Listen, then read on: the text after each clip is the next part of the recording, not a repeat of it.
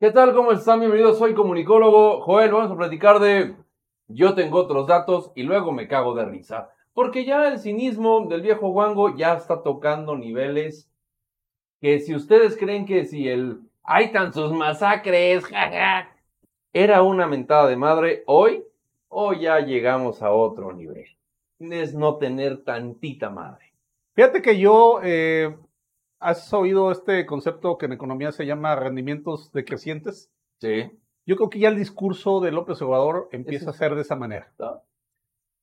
Lo que antes valía para los mexicanos, Ujú. hoy ya no vale, ¿no? Y una de esas expresiones tiene que ver con esta de yo tengo otros datos. Al principio parecía una forma de confrontar el oficialismo, pero hoy se ha vuelto un pretexto para no aceptar la realidad en la que vivimos. Y ese es el tema delicado. Entonces, yo creo que ya le resta a López Obrador utilizar estas expresiones, pero ya las utiliza tanto que se volvieron muletillas en su discurso, ¿no? Ya son parte de su discurso permanente y las va a seguir utilizando. El, Sí. pro- el problema es que cada vez se aleja más de los mexicanos, o, o los mexicanos vemos a un presidente alejado de la realidad, cuando los datos que quiere contradecir son surgidos de su propio gobierno. Ese es el tema. Ese es un tema muy cañón. Y van a ¿no? escucharlo ahora con otra declaración.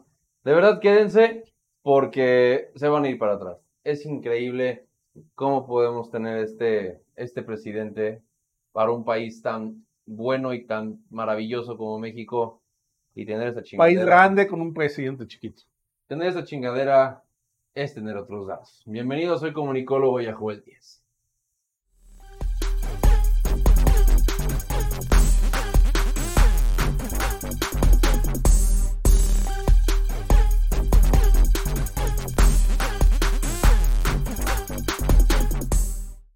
Yo tengo otros datos. Sí, porque la muletilla del presidente es eso. Y siempre lo ha sido. Siempre ha dicho, yo tengo otros datos, yo tengo la verdad, y siempre, toda la vida. Yo no, no puedo creer, Joel, que con el tema de los desaparecidos en México, el presidente tenga la desfachatez también de decir yo tengo otros datos y que siga reprochándole a Felipe Calderón cuando el presidente de hoy en cuatro años ya superó lo que él, lo que a quien quería meter a la cárcel por asesino hizo en seis y este cabrón en cuatro ya lo más. superó. Entonces, ¿qué va a pasar? Cuando llegue el próximo presidente, ¿lo van a meter a la cárcel? ¿O por eso quiere poner a Alex Lora de presidente para que no lo metan y siga su maximato? Le cuiden las espaldas. ¿no? Exacto, ese es el tema. Pero bueno, ahorita llegamos a otros temas. Mira, tiene que ver, Hugo, con... eh, existe un organismo que se llama Coneval, Ajá. que es un organismo creado desde la estructura del poder para hacer una evaluación de las políticas sociales en nuestro país. Es un organismo que se encarga de evaluar cómo va avanzando, decreciendo la pobreza en nuestro país. Y si los programas sociales enfocados a atender la pobreza están teniendo el efecto que se espera de ellos. Y que tenga rendimiento ¿No? en la sociedad.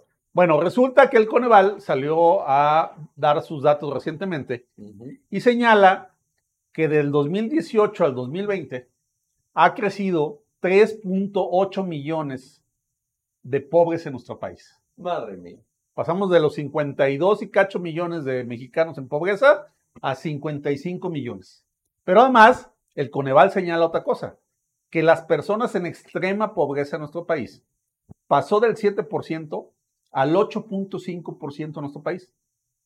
Cuando salen a preguntarle a López Obrador si va a hacer algún cambio, algún ajuste en sus políticas sociales, sale a responder a los reporteros diciéndole que él tiene otros datos.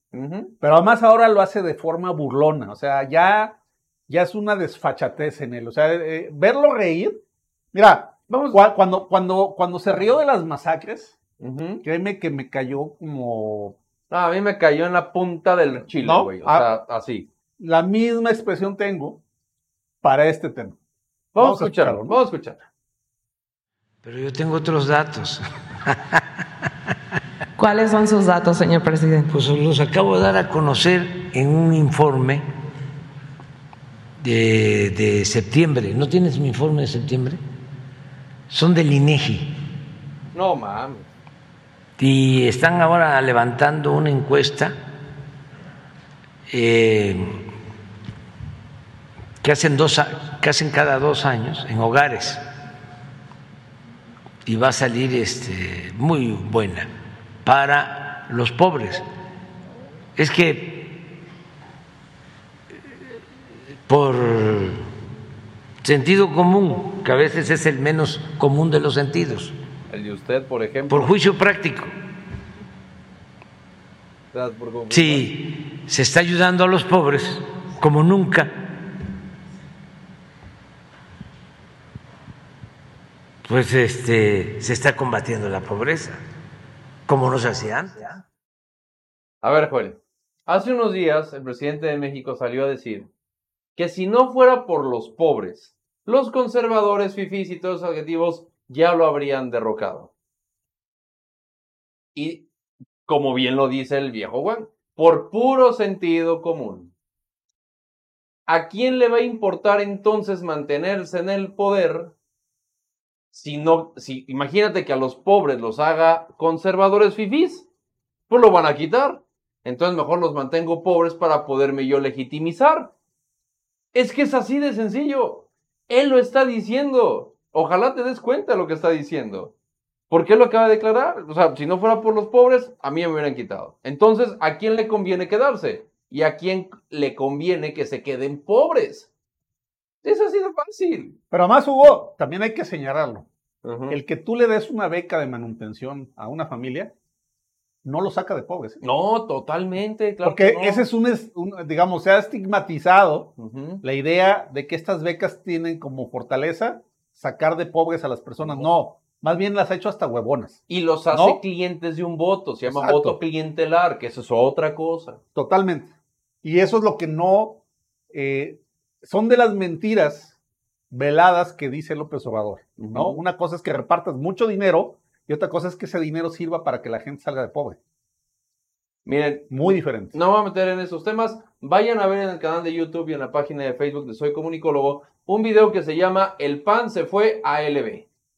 Vayan a, ver, vayan a verlo, búsquenlo. El pan se fue a LB. Se los voy a taggear aquí arriba nada más para que lo puedan eh, ir a ver. Ahí lo explico el tema de las becas y el tema del voto clientelar. Pero también quiero que vayan al canal de Joel Díaz porque está joya esa chingadera. Está perrona de perroncísima.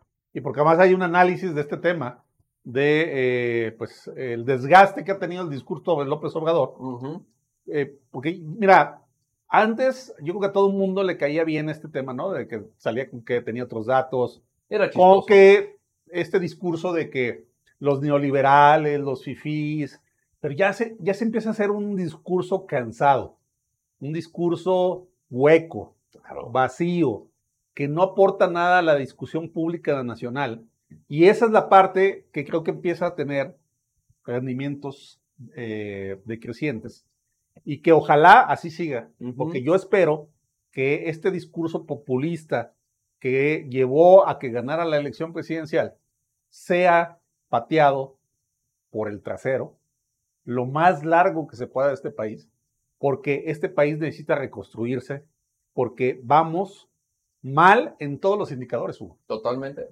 Total. Salud, seguridad, obra pública, educación, para donde le voltees a ver, estamos mal. Y- pero peor aún, un gobierno que dijo que iban a ser primero los pobres, que esté creando millones de pobres, ya te dice algo. Por lo mismo, por lo que acabo de decir. Le conviene que la gente sea pobre e ignorante para que él pueda seguir estando en el gobierno. Él lo dijo. Yo no estoy inventando nada. Pura y tita comunicación política. Pero bueno, ¿qué le vamos a decir cuando alguien en la misma mañanera se contradice? O sea, no tienen un proyecto de lo que están diciendo, nada, se levantan con las patas, echan un pedo, van a cagar y luego llegan a la mañanera. Y la siguen cagando.